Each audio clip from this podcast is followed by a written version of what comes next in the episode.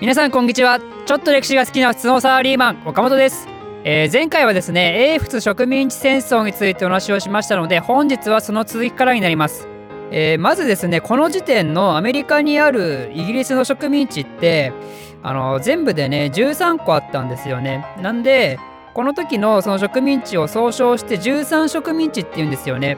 この植民地の一番最初にできたのはあのバージニアねあの一番最初にお話ししたやつですけどあの1607年にできたバージニア植民地が最初にあってで一番最後の植民地はジョージア。これは1732年にできてます。なので植民地戦争中にねこのジョージアの最後の植民地はできたんですよね。でこれらの植民地とあのイギリス本国との関係性なんですけど植民地戦争が終わる前まではねこの植民地とイギリス本国の関係っていうのは結構良好だったんですよね。本国の方がイギリス植民地に対して放任主義をとっててあの植民地のね自主的な運営を許してたんですよ。でイギリス本国のこの植民地に対するねこういった態度を表す言葉としてよく言われるのが有益なる怠慢っていう言葉があるんですよ、まあ、簡単に言うとようやっとるとあのポジティブな意味でね。だからイギリスにとってね利益になることやってんだったらまあその間はね好きにやっていいよっていうそういう態度を貫いてたんですよね。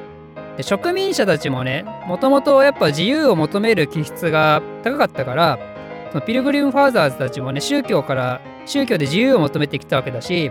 金を儲けに来たやつらもねイギリス本国のしがらみなく自分で、ね、金を稼ぐために自由にやりたいと。そういうね自由を求める実質自主的なね気質が高かったんですよね、まあ、それが今の自由の国アメリカの原点にもやっぱなってるわけですよ。だけどねあの前回説明した英仏植民地戦争が終わった後からだんだんそこのねイギリス植民地とあと本国のね関係が悪くなってくるんですよ。まずそこのきっかけとなった事件なんですけどフレンチ・インディアン戦争が終わってでパリ条約でミシシッピ川以東のルイジアナをイギリスが獲得したじゃないですか。だけどねその後すぐにイギリス本国が1763年宣言っていうのを出したんですよ。これは何かっていうと新しく手に入れたミシシッピ川以東のところそっちの方の入植を禁止するって言ったんですよ。まあ、具体的にはその13植民地があったところのあの境境界線らへんところにねアパラチア山脈っていうのがあるんですけどその山脈を越えて西側に進出しちゃいけないよっていう宣言を出したんですよ。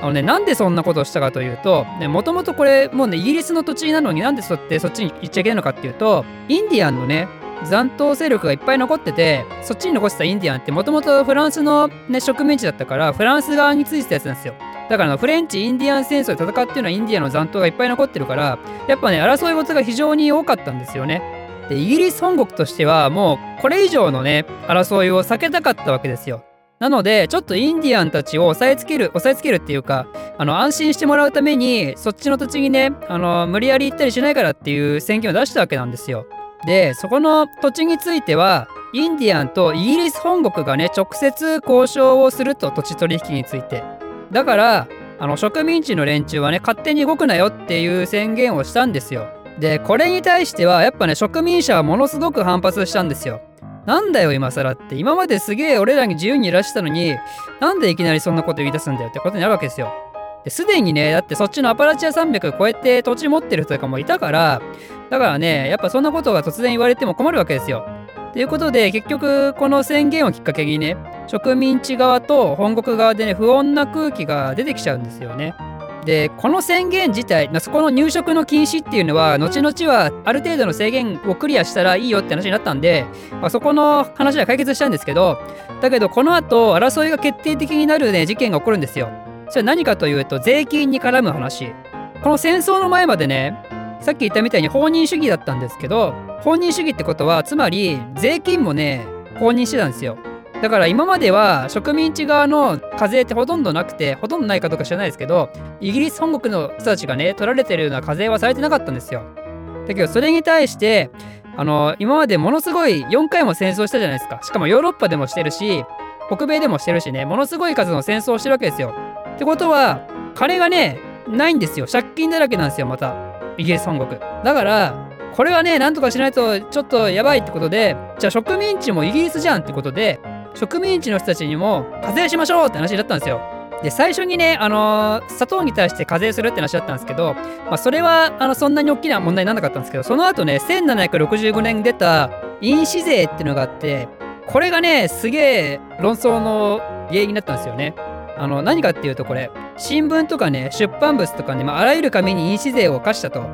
有名なのはトランプにすら印紙税を課したと。だからねあらゆる紙に対して税金を払うようなあの法律を作ったわけですよ。なんかこうやって聞くと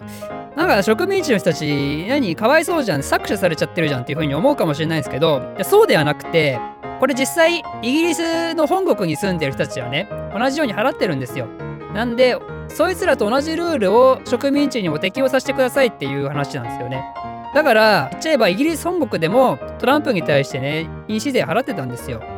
でちなみにこのトランプに印紙税払いましょうっていうねそういうルールを導入させたのはあのアン女王なんですよね。アン女王戦争の時のあのアン女王のまあクソどうでもいい話なんですけど。でこれに対してはやっぱね植民地側はね大反発したんですよね。イギリス本国とね確かに同じルールなんだけどでもそもそもね俺らイギリス植民地側の人たちって本国の議会にねこっちから代表送ってねえじゃんってそのルールを決めるために、えー、投票する権利を持ってる代表をこっちから送ってないのにこっちに課税なんか決めんじゃねえよってことを言うわけですよ。でこれによって代表をなくして課税なしっていうね有名なあのスローガンができたわけですよ。このねまさかの反発大反発にちょっとビビったイギリス本国はその翌年すぐにこの法律を撤廃したんですよ。でこういうふうに、えー、印紙税っていうのがすごく有名なあの法律法律っていうかそのきっかけとしてねこの関係性がものすごく悪くなるっていうとこのきっかけとして有名な法律なんですけどこれちなみにできたのが1765年なんで覚え方はいいな老後は印税暮らしかっていう、まあ、印紙税だから印税じゃないけど印税じゃないけど覚え方としてね老後は印税暮らしだと。いいね、まあ、私もやっぱそういう暮らしがしたいですよね。印税とかなんか。風呂収入欲しいですよね。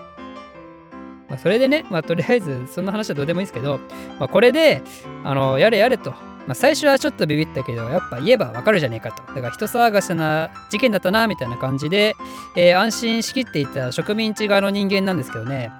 なんと、この印紙税を撤廃したその翌年にですね、また新しく、あの税金ドーンとかけてくるね、法律ができたんですよ。だからこれに対してね、もう、えーっていう感じで、また植民地の人たちはすごいびっくりしちゃったんですけど、まあ、あのね、あらゆるものに税金かけたんですけど、一括りにそれらをタウンゼンド処方っていうんですよね。でこれはあのその時のイギリスの、えー、財務大臣をやってたタウンゼンドさんが作ったってことなんで、えー、タウンゼンド処方だと。でその中の法律の一つに重要なもので言うと関税があったんですけど、まあ、紙とかね鉛とかねガラスとかね、まあ、そういうものに対して、えー、あんたらが買う時はちゃんと関税払いなさいねっていうそういう法律を作ったんですよね。でその中で、えー、特に大事なのはお茶で、この、えー、関税局ね、えー、その関税をしっかり取ってますかっていうとこの取り締まりをするところがボストンにできたんですよ。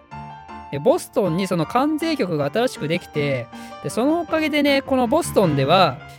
このタウンゼンド処方がね、一番厳密にチェックされたわけですよ。だからもうそれに対してものすごいこう植民地の人たちはねあのびっくりするわけですよ。なんでこんな厳しく見るんだと。ボストンで。お茶の関税を。ということで、えー、ボストンお茶と聞くとですね何か心がざわざわしだしてくると思うんですけど、え、それについてはまた次回説明したいと思います。この動画を少しでも面白いためになると思っていただいた方はいいねとチャンネル登録のほどよろしくお願いします。ではまた。